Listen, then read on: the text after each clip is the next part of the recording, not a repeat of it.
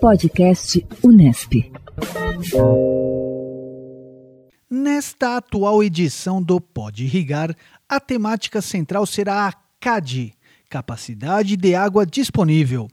Para os irrigantes e pesquisadores do setor, um termo corriqueiro, mas para o ouvinte interessados de forma geral, pode ser um assunto novo. A capacidade de água disponível do solo é a quantidade total de água disponível que o solo consegue reter até uma determinada profundidade. Essa profundidade corresponde ao sistema radicular efetivo, camada de solo onde se concentram a maioria das raízes absorventes. Nesse sentido, se as raízes crescem, consequentemente, a CAD aumenta também. Assim, a capacidade de água disponível pode representar o intervalo de uma umidade disponível para as raízes das plantas. Trata-se de uma importante informação quando se fala em manejar a irrigação via solo. Fernando Braz Tangerino, professor e engenheiro agrônomo do campus da Unesp em Ilha Solteira, esclarece características e informações sobre a CAD. Olha que legal! Gravamos esta edição novamente com chuva. Lá fora chove, mas a chuva não vem sempre. E na edição anterior falamos dos elementos necessários para se fazer um adequado manejo da irrigação. A gente falou de CAD, de capacidade de água disponível, a gente falou de evapotranspiração de referência, a gente falou de coeficiente de cultivo e também a gente falou de evapotranspiração da cultura. E falamos também da necessidade de ter um pluviômetro para chamar de seu. Mas ao longo da semana, a gente teve uma interação com esclarecimentos maiores sobre a CAD, a capacidade de água disponível. As perguntas são várias: como obter isso? É, como saber o valor da minha CAD? Como dimensionar sempre dessa natureza. Ora, o reservatório, diferente do prêmio da Mega Sena, da loteria, que independente do valor o banco vai receber esse dinheiro, no solo o armazenamento de água tem um valor limitado.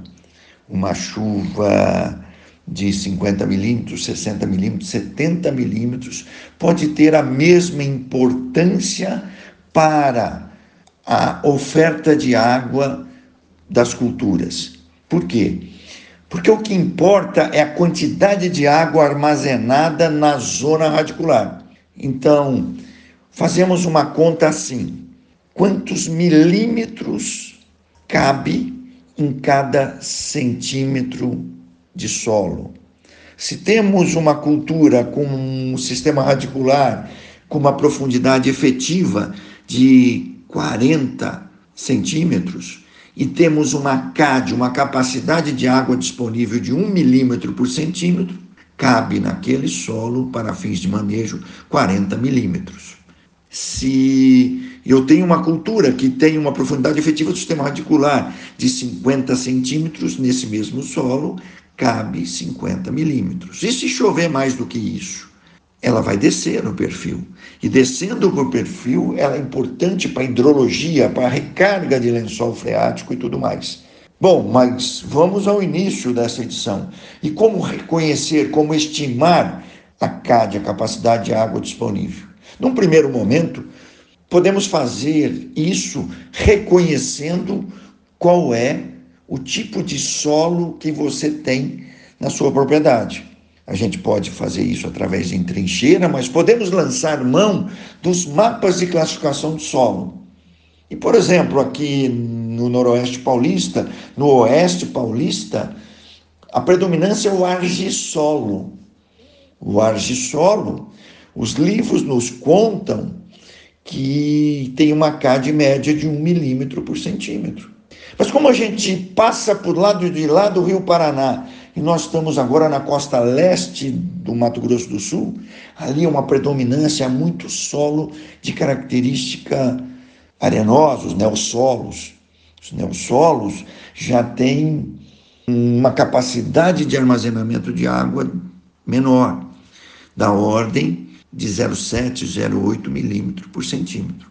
Bom, mas nós podemos então aprimorar e obter esse valor certinho. Para isso, nós precisamos de uma amostra de solo indeformada.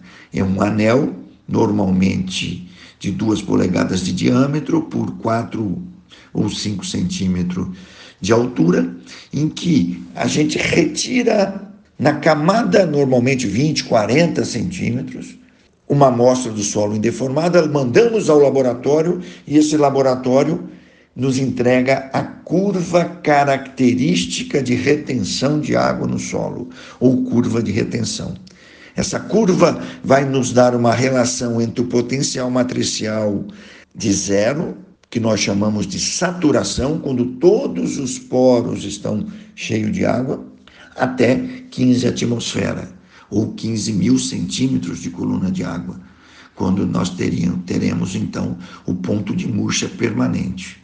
A partir dessa curva, ou seja, da relação entre a umidade volumétrica e o potencial matricial, nós podemos quantificar exatamente quanto de água a gente pode armazenar em cada local, em cada propriedade. Essa curva é especialmente importante quando se trabalha com o manejo da irrigação via solo, em que agora nós não vamos estimar as perdas por evapotranspiração, mas nós vamos medir quanto efetivamente de água eu tenho no solo. E sabendo disso, então eu sei qual é o armazenamento. Mas para isso eu preciso saber a umidade desse solo. E aí eu preciso dessa curva característica de retenção de água no solo. Vamos combinar daqui para frente? Simplesmente curva de retenção de água no solo. E aí sim, estabelecer a relação entre potencial matricial, umidade volumétrica, água armazenada no solo e necessidade de irrigação, sem falar da palavra evapotranspiração, ainda que o processo existe para que a água saia do solo e aí o armazenamento caia. Legal? Fica a dica. Outras informações e dados também podem ser obtidos no canal da Unesp clima.fez.nesp.br. Renato Coelho para o Pode Irrigar Unesp. Podcast Unesp.